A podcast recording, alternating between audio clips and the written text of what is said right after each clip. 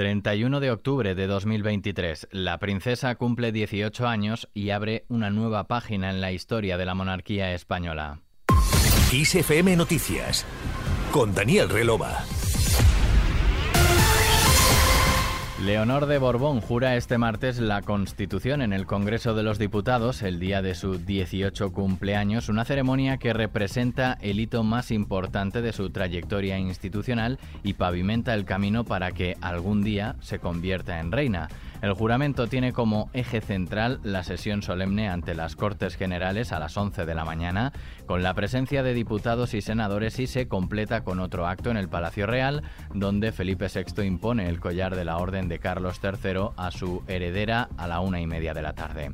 La jura de la Constitución en el Congreso de la Princesa representa el acatamiento ante la sede de la soberanía nacional que dota de continuidad a la monarquía parlamentaria, además de que la habilita a asumir las funciones de reina si su padre quedará inhabilitado.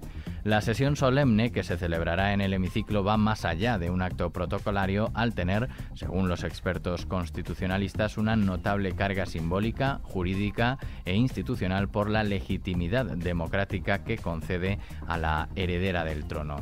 España vivirá este 31 de octubre un nuevo juramento de la Constitución ante las Cortes Generales de una heredera al trono, Leonor de Borbón, 37 años después de que lo hiciera su padre, el entonces príncipe Felipe, con un guion muy similar, aunque desarrollados en contextos políticos muy diferentes. Las Cortes Generales están reunidas para recibir de vuestra Alteza como príncipe heredero de la corona de España, el juramento que viene a prestar con arreglo a la Constitución. Juro desempeñar fielmente mis funciones, guardar y hacer guardar la Constitución y las leyes, respetar los derechos de los ciudadanos y de las comunidades autónomas y fidelidad al rey. Señor, las Cortes Generales acaban de recibir el juramento que Vuestra Alteza ha prestado en cumplimiento de la Constitución como heredero de la corona. Señorías, ¡viva la Constitución! ¡Viva! ¡Viva el Rey! ¡Viva! ¡Viva España! ¡Viva! La jura constitucional de hoy y la de 1986 son las únicas de un heredero al trono desde que Alfonso XIII lo hizo el 17 de mayo de 1902 en su caso el día que cumplió 16 años y fue proclamado jefe del Estado. El solemne acto de la princesa tendrá un desarrollo casi idéntico al de Felipe de Borbón en cuanto a la puesta en escena en el hemiciclo, los saludos a los parlamentarios y la duración en torno a una hora. Por otra parte, la celebración familiar con la que Leonor festejará hoy su 18 cumpleaños supondrá el primer encuentro de toda la familia Borbón desde hace cinco años y en donde destacará la presencia de Juan Carlos I. Será la primera ocasión en la que la princesa de Asturias se vea con su abuelo desde que se marchó a vivir a Abu Dhabi, Emiratos Árabes Unidos, en agosto de 2020, tras la polémica que suscitaron sus irregularidades fiscales y su relación extramatrimonial.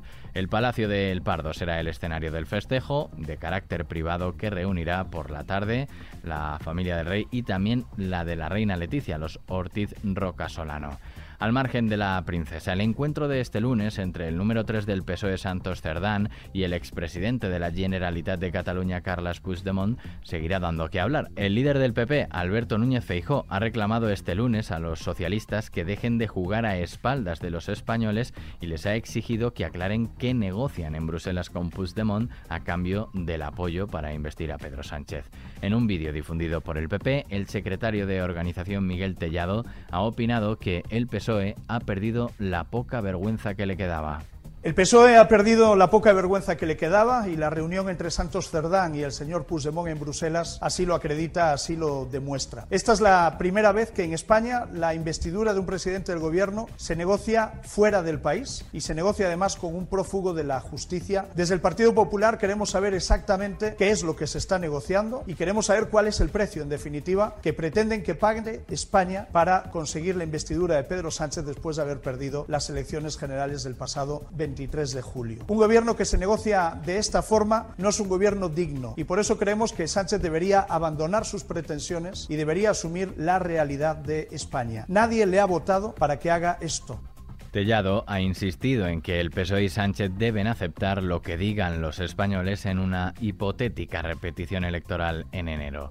Fuera de nuestras fronteras, el primer ministro israelí Benjamin Netanyahu ha rechazado considerar cualquier posibilidad de alto el fuego en la guerra que Israel libra desde el pasado día 7 contra el grupo islamista Hamas en la franja de Gaza. En una alocución previa a las preguntas de la prensa extranjera, Netanyahu ha manifestado que la Biblia dice que hay tiempo para la paz y un tiempo para la guerra, y este es un momento de guerra, una guerra por un futuro común. Este lunes, las fuerzas terrestres del ejército israelí llegaron a las afueras de la ciudad de Gaza tras haber avanzado desde el este de la franja en dirección a su interior. En otro orden de cosas, los protagonistas de la popular serie Friends se han pronunciado sobre la muerte de su compañero Matthew Perry de 54 años, cuyo cuerpo fue encontrado sin vida en el interior de un jacuzzi en su casa de Los Ángeles el pasado sábado. Todos estamos completamente devastados por la pérdida de Matthew, éramos más que compañeros de reparto, somos una familia, reza el comunicado, difundido a medios estadounidenses y firmado por Jennifer Aniston, Courtney Cox, Lisa Kudrow, David Swimmer y Matt LeBlanc. Ahora mismo vamos a tomarnos un momento para llorar y procesar esta inmensa pérdida. Con el tiempo diremos más cómo y cuándo seamos capaces. Por ahora, nuestros pensamientos y nuestro amor están con la familia de Mati, sus amigos y todos los que querían en todo el mundo, concluye el texto.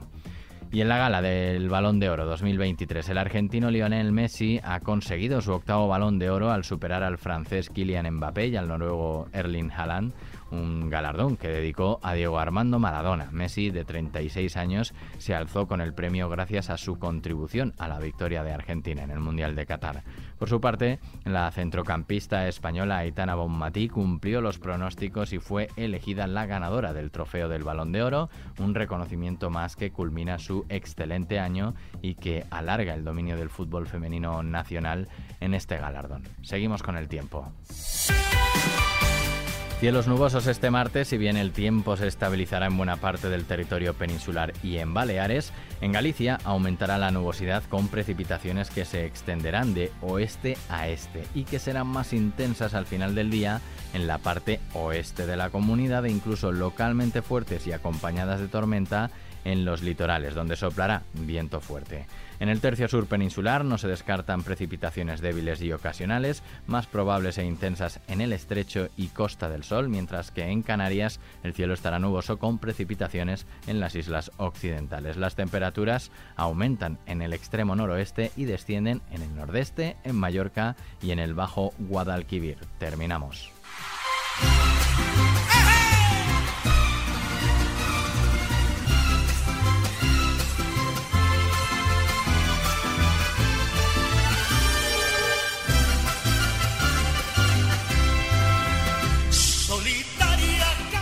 Luis Miguel ha anunciado que dará un concierto el próximo 6 de julio de 2024 en el Estadio Santiago Bernabéu en Madrid. Tras unos días de preventa de entradas dirigidas a socios, el viernes 10 de noviembre a las 4 de la tarde comenzará la venta general.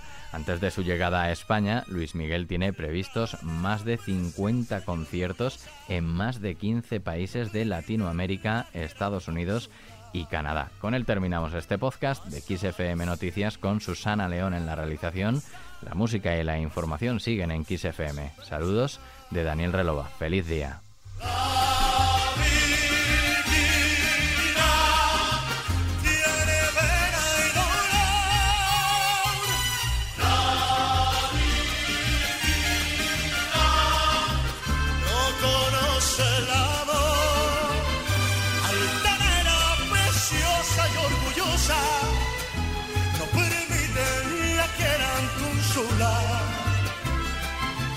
Dicen que alguien ya vino y se fue.